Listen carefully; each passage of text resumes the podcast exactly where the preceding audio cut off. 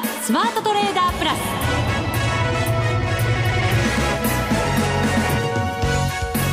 全国のリスナーの皆さんこんにちは。内田まさです。ここからの時間はザ・スマートトレーダープラスをお送りしていきます。まずはこの方にご登場いただきましょう。国際テクニカルアナリスト福永博之さんです。こんにちは。よろしくお願いします。よろしくお願いいたします。はい。暑い。本当に暑いですねねえ。まだまだこれから夏本番ですよ、なんか内田さん暑くなったんで髪の毛がなんか伸びてきたんですか？伸びてきました？ストレートになってません？夏って髪の毛伸びるの早いって聞いたことあります？いやないです そんな噂を聞いたんですよ。ええー、なんかでも本当ちょっとなんかいつもと雰囲気違いますね。違います、はい、そうですか、はい、なんとなく女性らしくなってきました？夏を前にそこまで言ってませんけど。そうですか。違いましたか？いやいや本当にね爽やかな感じで。ありがとうございます、えー、内田さんのねいつものキャラ通りですね。そうですか。福永さんも王子キャラですよ、はい、やめましょうそのお願いするの。いきなり暑いから入ってねもうちょっと普通にあのマーケットに戻りましょうか、ねはい、まあでも7月ももう半分が過ぎようとしてますからそうです。ここまで振り返ってみると本当にいろんなイベントがあって、はい、先週だけ見たって雇用統計で大きくその数字が触れたりとか、はい、あとは参院選挙はまあ想定通りだったかもしれませんけどね。まあ、でね。でも本当にあの安倍さんはあの選挙強いですね。強いですね。本当に。それとあとマーケットもやっぱ安倍さんが勝利すると元気になりますね。なりますね。これは本当にセットに今のところなってますねやっぱりね。ねここからさらに元気になってくれるのかどうなのか、ね、そのあたりちょっと注目ですかね。まだまだ7月でもね、はい、イベント盛りだくさんですからね。そうなんですよね、はい、なのでそのあたりをちょっと詳しく見ていきたいと思いますけどね、はい、はい、さて番組の後半にはヒロピーさんにご登場いただきます。もう何回目の登場になりますかね、ねもう本当にあの専業になられて。はい脱サラですよ、憧れの、頑張ってらっしゃいます、はい、前回は今年3月の10日だったということですから4か月ぶり。うんね、その間にどんなことがあったのかちょっとまたいろいろお話を伺いたいですね。そうですね、はい、どんなトレードをしていたのか、またこれからどんなトレードをしていくのか、はい、詳しく伺っていきたいと思います。夏相場の注意点なども伺っていきます。それでは番組進めていきましょう。この番組を盛り上げていただくのはリスナーの皆様です。プラスになるトレーダーになるために必要なテクニック心構えなどを今日も身につけましょう。どうぞ最後まで番組にお付き合いください。この番組はマネックス証券の提供でお送りしますスマートトレーダー計画よーいドンさてこのコーナーでは福永さんに為替株式市場について分析していただきましょう。福永さんよろしくお願いいたします。はい、よろしくお願いします。まずは先週の雇用統計ですかね。そうですね。あの、まあ、28万人以上の増加ということで。はい。マーケット、本当に何なんでしょうね。あの、まあ、マーケットというか予想ですよね。えー、実際の前回の予想は17万人前後で、まあ、前回というのは5月ですけど、はい。で、そちらの方が3万8千人でしたか？あの、3万人ちょっとのプラスで。3万8千人ですね。ね。それがまあ、まあ、過小、下方修正されたわけですけど。下方修正されたんです。1万、はい、1万人ちょっとに下方修正されたんですよね。1万1千人。ね、すごいですね、これね。でも、あの、6月の雇用統計の結果は、まあ、18万人前後って言われていたのが、28万7千人？これもまたびっくりですよね。もともとね、降らされやすい指標ではあるわけですけど、そうですね。今回はそのベライゾンのストが大きく絡みましたけど、はいええ、それだけの人数の前後じゃないでしょうっていうね、なんかそんな感じはしますよね。そうですよね。あの、事前に言われていたのは数万人って言われてましたから、えまあ、数万人でもあの、えー、3万とか2万とかですね、えー、そういう人数っていうことで言われていたので、まあそういう意味では本当に20万人以上っていうのは予想外でしたよね。で、まあただ、あの、ニューヨークダウなんかは、やはりそのと、まあその日ですけど、あの、250ドル以上確か上昇してですね、もう本当にあの、まあ交換して終わったと。いうことで、まあ、やっぱ株と、それから、まあ、株とって言いますか、景気ということで判断した場合に、うん、やっぱりあの、雇用統計のそれだけ、まあ、雇用者が増えたっていうことを、まあ、やっぱアメリカの景気はいいんだなっていう、あるいは経済は、あの、大丈夫なんだなっていう自信につながったっていうことは言えますよね。それってそのままこう、受け止めていいのかなって、はいちょっとなんか半分ぐらいは疑問視していて、ええ、これ、平均で見た方がいいとかっていう、この雇用者の数って、そういうふうに言われたりもしますよね。はい、そうですすると、ここ3か月ぐらいを平均にすると、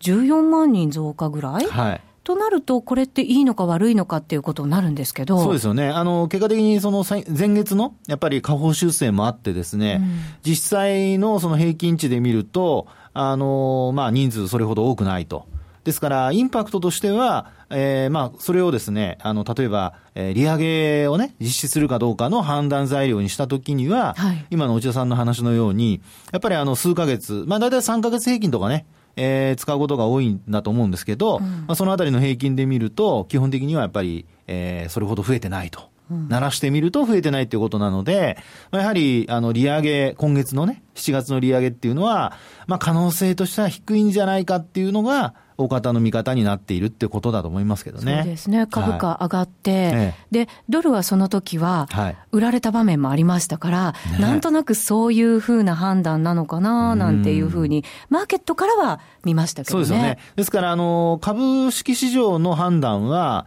景気はまあ悪くないんだけど、利上げもまあ遠いと。そうすると、まあ、やっぱり一番、なんでしょう、あの、まあ、お風呂で言うと、ちょうどいい温度に 使っててですね、まだ出たくないかな、みたいな、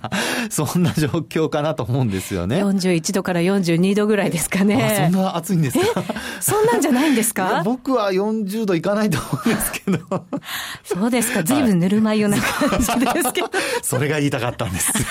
ぬるま湯ですね。なるほどね。はい。ね。マーケットもそんな感じ。そう。株式市場は特にですよね。うん、で、あと、為替市場の方は、内田さんの話にあったように、まあ、その当日ですけど、あの、一時99円、はい。ね、100円割る場面がありましたから、まあ、そう考えると、やっぱり、あの、為替と、それから株の世界では見方が違うということになりますよね。うん、ですから、まあ、そのあたりが今回の、その、まあ、来週になりますけど、来週以降になりますけど、あの、アメリカと、それからまあ日本と、えー、まあ特にあの、まあ ECB もあるんですけど、まあこの二つの国ですよね。はい、えー、金融政策がどうなるかっていうところの、あの、まあ見方がですね、やっぱマーケットを動かすっていう、まあ、特に株の世界は、あの、日本株に関してはもう為替の方に触れることが多いので、まあ、そのあたりがどうなるかですよね。はい、どうなんでしょうね。FRB 動いてきたりするんでしょうか？うん、まあ動かないと思いますけどね。あのまあ、あの、なんていうかね、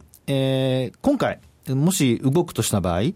えば、あの、ちょうど、まあ、7月の頭ぐらいからアメリカの方の企業決算がスタートしていてですね。はい、で、えー、まあ、今週あたりもですね、例えば、あの、今晩になるんですかね、14日の夜になると思うんですけど、JP モルガンだとかが確か決算発表したりだとか、はい、あと15日の金曜日になると、あの、ウェルズファーゴだとか、あとはシティグループですかね、うん、えー、そういったところも決算発表を行うということなので、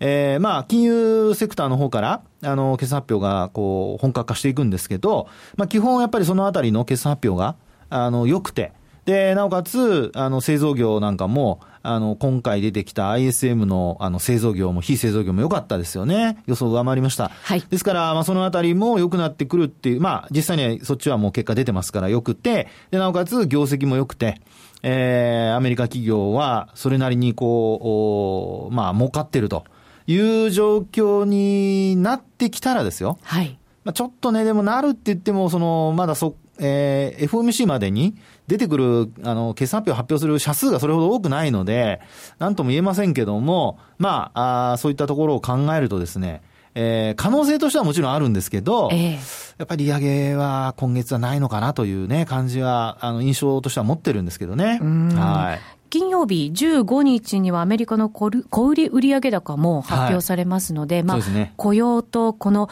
個人消費のあたりですよね、はい、これは切っても切れないところにあると思うので、うん、そのあたりがどんな数字が出てくるのかっていうところも、注目しなきゃいけないのかもしれませんね。はい、そうですね。それからあとね、あの、アメリカの方ではその小売りに加えて消費者物価指数の話も、あの、指数も出てきますしね。はい、それからあと鉱工業生産なんかも、あの、週末、えー、予定されてますし。結構続々ですね。ね、あとは本当にあの製造業、さっきあの ISM の製造業、非製造業の話しましたけど、えー、ニューヨーク連銀の製造業景気指数も出ますしね、それからあとミシガン大学の消費者信頼感指数も、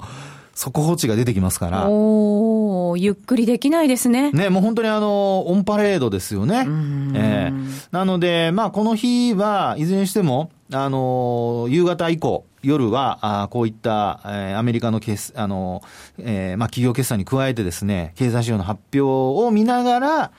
株と、それから為替は、まあ、別々に動くのか一緒に動くのか、はい、ね、このあたりがやはり、あの、東京マーケットの月末にかけての動きに影響してくると。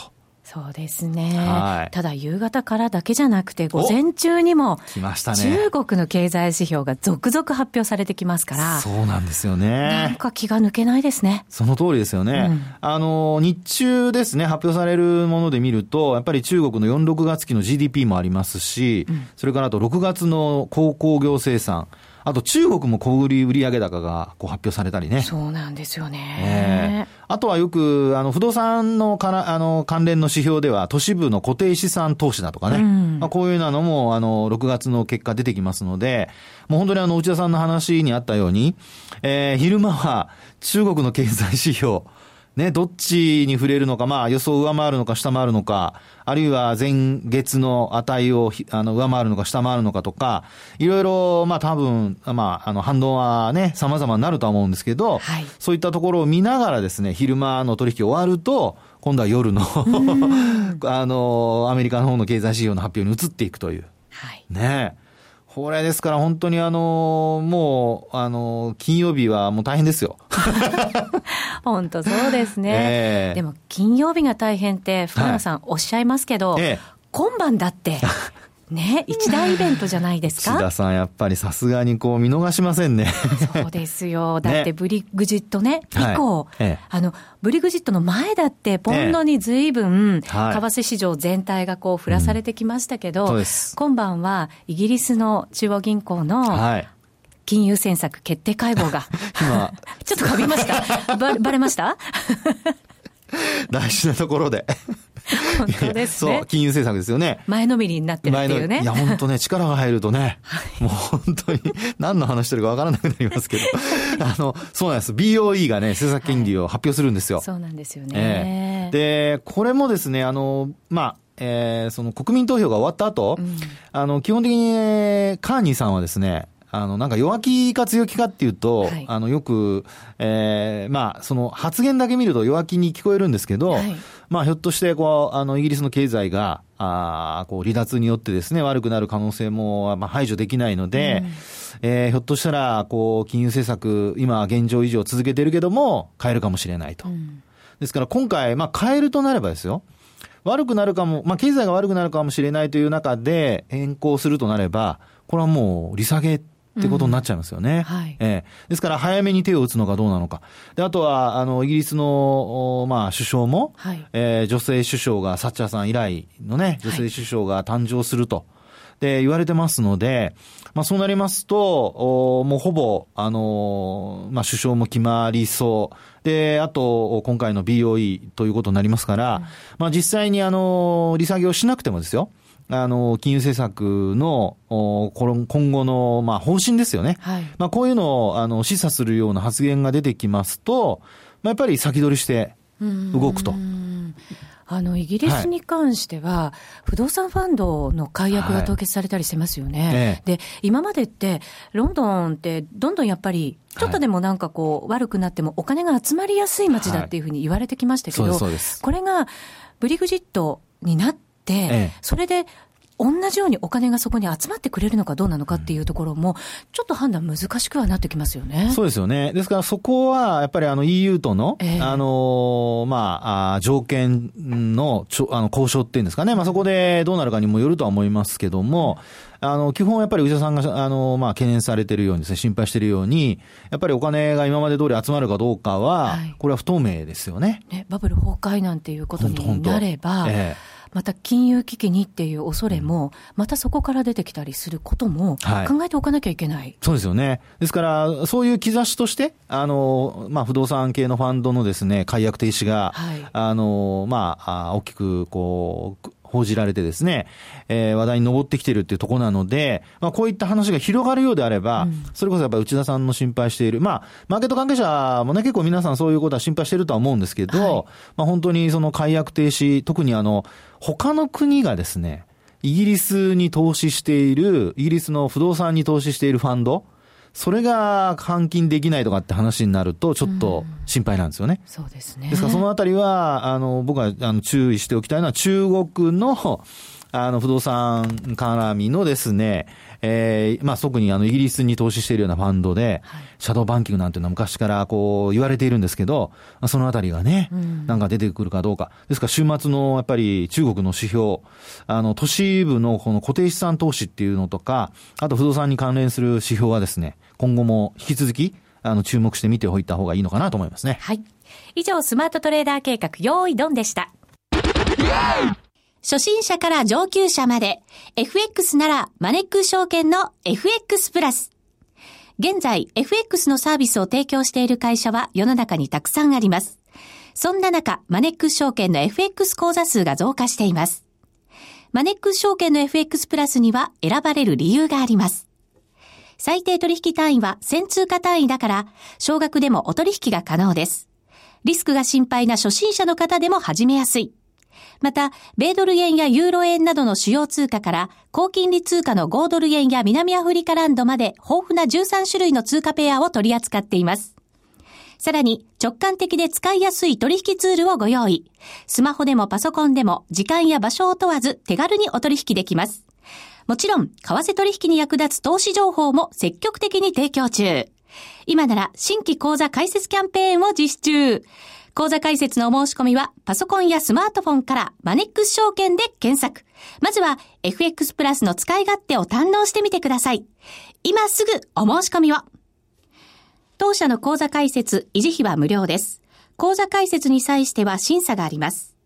FX は予託した証拠金額より多額の取引を行うことができるレバレッジ取引であり、取引対象である通貨の価格や金利の変動により、予託した証拠金額を上回る損失が生じる恐れがあります。お取引の前には必ず、契約締結前交付書面の内容を十分お読みになり、リスク、手数料などをご確認ください。マネックス証券株式会社、金融商品取引業者、関東財務局長、金賞第165号。スマートトレーダープラス今週のハイライト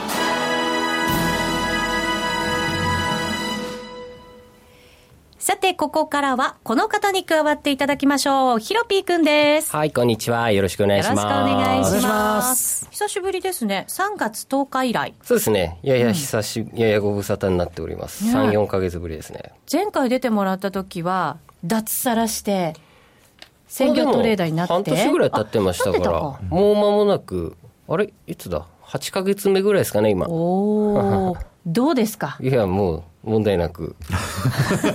なかなか好調で。なかなか好調。過去最高益いきそうですね今年。へえトレードする時間とかは長くなったりしたんですか、はい、いや全然なってないです。もうスマホだけで。あの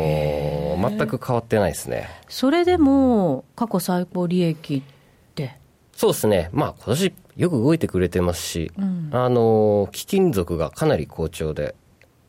あの金も銀もプラチナも全部持ってるんですけれども、うん、でドル建ても円建ても持ってまして、まあ、見事にボトムで拾えまして、もしかしたらこれ、為替より今年貴金属の方が収益上がるんじゃないかなと思うぐらい、かなりあの含み益が膨れてます。なんか悔しいぐらいに好調ですよ。福永さん。いや、いいことですよね。いいことです。ちょっと噛みましたよ、今。少し僕もあの、嫉妬が。ね、軽くね。前回とか前々回、今僕金買ってますって言いましたよね。言ってましたよ。ええー、なので、そこからかなり、どうだろう。ドルストベースで1100ぐらいから買ったんで、うん、もう今2、300ぐらい、2、300ドルぐらい含み益出てますし、シルバーも一番安い時15ドル台で拾ってるんで、うん、5ドルぐらいは出てるんで、はあ、まあ FX でいうと5000ピップぐらい含み益出てるようなもんですかね。無言。言葉を失っちゃいましたけど。いやいやいいじゃないですか。そういうのに皆さんあやからないと、美味しいです美味しいです。まあまあまだまだまだリグワーズ必死で年末まで持てようかなそのまま持てるような相場ってことですか？そうですねまあ完全に今、リスクオフ資産に、あの、だいぶ世界のキャッシュが傾き始めてるんで、うん、まあ間違いなく前回のその、ゴールド、シルバー、高値超えていくかなって僕は見てるんですよ。もあの今年の今年の1月からの持論なんですけれども、もう世界はあの量的緩和を日本もアメリカもヨーロッパも、うん、まあやりにやりまくったんで、あのその数年前つけた高値の時より明らかに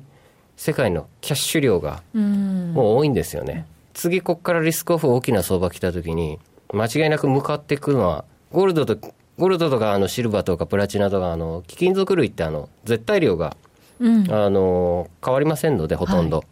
なのでマネーが増えた分緩和した分向かった分ドーンと上がりますんでおそらく高値超えていくかなって僕的な持論ですけれども、思ってまして、まあ、で、まあ、あの、超えなくてもかなり限りなく近いところまで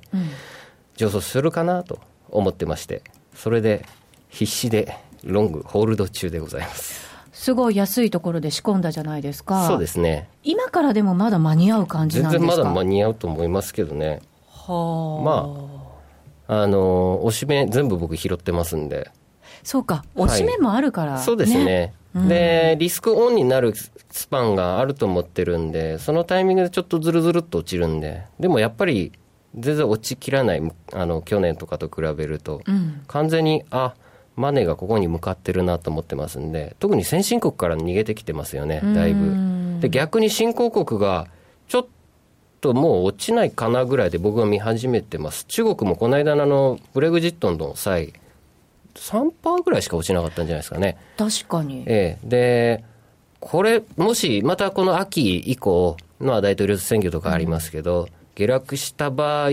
まあ日本とかアメリカとかヨーロッパの株がズドーンと落ちてるときに、ロシアとか中国とかブラジル株を見て、うん、あんまり下やらなかったら、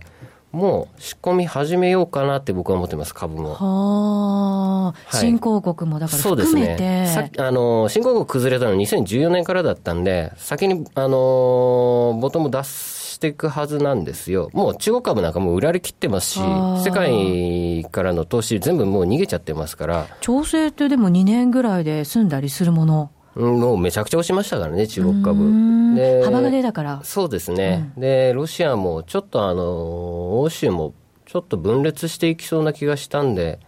あの逆にロシアが力を持ってくるんじゃないかなと、かなり長期的な目線ですけど、うん、それも考慮して、またあの中国、ロシアとブラジルも含めて、あとインドですね、うん、まあ、インドは一番お金突っ込むと思うんですけど、僕は。まあ、この4つにまた少しずつ、今年の末ぐらいから来年にかけて、1年ぐらいひたすら毎月買っていくようなイメージで、まあ、一人で、一人で投資、投資信託みたいな。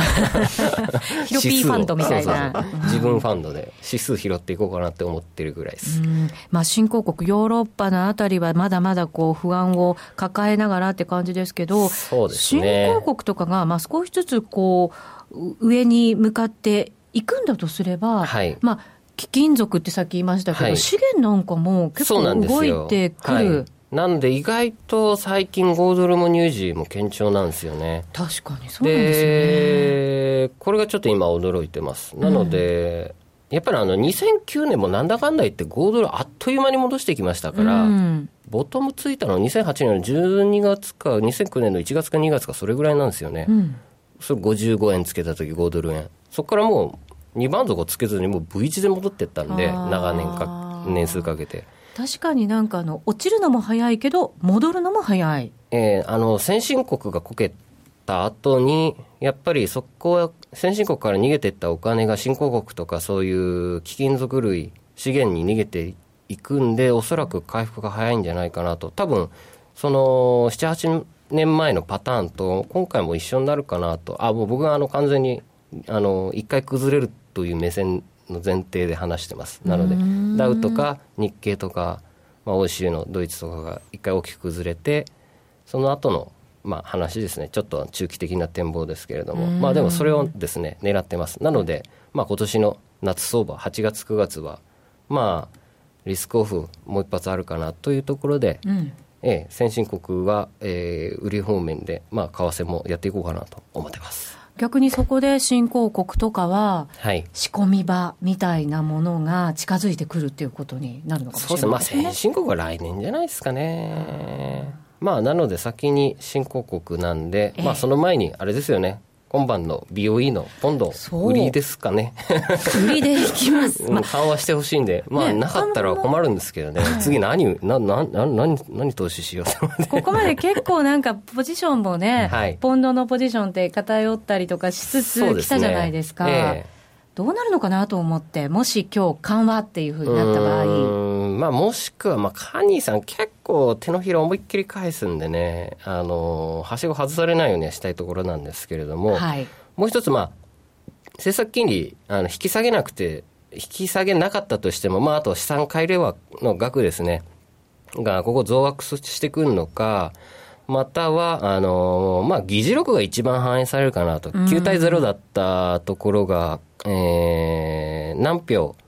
あの利下げ表に入るかとか、はい、そこのバランス見ながら、まあ、ポンド売っていこうかなと。で、まあ、絡めていくのはやっぱり、ユーロポンドか、ポンドドルかなと思ってます。うんはい。で、ユーロポンドだけは、あの、ブレグジット後の、あの、値動き、順調に、あの、上昇していったんですよね。ポンド円は一気に急落しちゃって結構深い戻しがあったんですよね。で、僕もちょっと捕まってたんですけど、まあ、損切り140円で決めてて、売り上がってったら、見事うまいこと、売り上がれたんでよかったんですけども、その間、ユーロポンドってじわじわじわじわ上がってたんですよ。うん。どっちかというとこっち持っていた方が、まあ、あのメンタル的にも安全だったなと、まあ、軽く反省はしてたんですけれども。なるほど、えー、なので、まああの今日来週かけて緩和していった、えー、場合ですねまあユーロポンドと、うんポンドドルメインで、えー、やっていこうかなと。あと、まあ、円はちょっと難しいですね。今月末までに、その、財政出動とか緩和をどれぐらいの規模でやってくるのか、うん、本当に日本は減りマネーに手出すのかっていうところで、えー、まあ、出さないでは欲しいんですけれども、まあ、出した場合、結構やっぱり加速的に上がっていっちゃうのかなと。なので、本当にリスクオフで円が買われない相場、になってきたら、まあ、本格的にまずいかもしれないですけど、まあ、インフレ対策ということで、まあ、外貨買って、いろんな資本に、えーまあ、向けてって円は買わない方向でいこうかなと、まあ、ぼんやりとこの夏相場考えてます。なるほど、なんかでも、例年の夏相場とちょっと違う感じなんですかね、今年って。いや、でもなんか去年、一昨年ぐらいから、うん。ま、真夏よく動きますもんね。確かにね、去年は中国とかね、あの、ね、元の切り下げで動きましたからね。えー、一昨年は、あの、クロドバズーカ2の前だったんでね、あの、ちょこちょこ情報が漏れてきたのが、あの時も確か100円とか101、2、3円だったんですよね。で、そこからドーンと上がってく。はいちょっと前だったんでよく覚えてるんですよ、うん、あのお盆休みもまあやたら動いてくれて。そう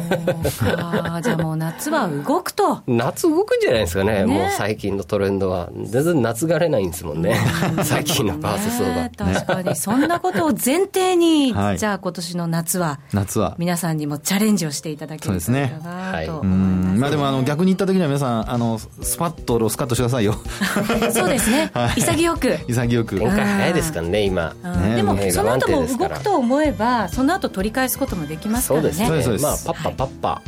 回転させてた方が効率いいんじゃないですかね。わかりました。はい、今日はひろぴくんでした。ありがとうございました、ありがとうございました。さてそろそろ番組もお別れのお時間となってまいりました。今日ここまでのお相手は福永博之と内田まさでお送りしました。それでは皆さんまた来週。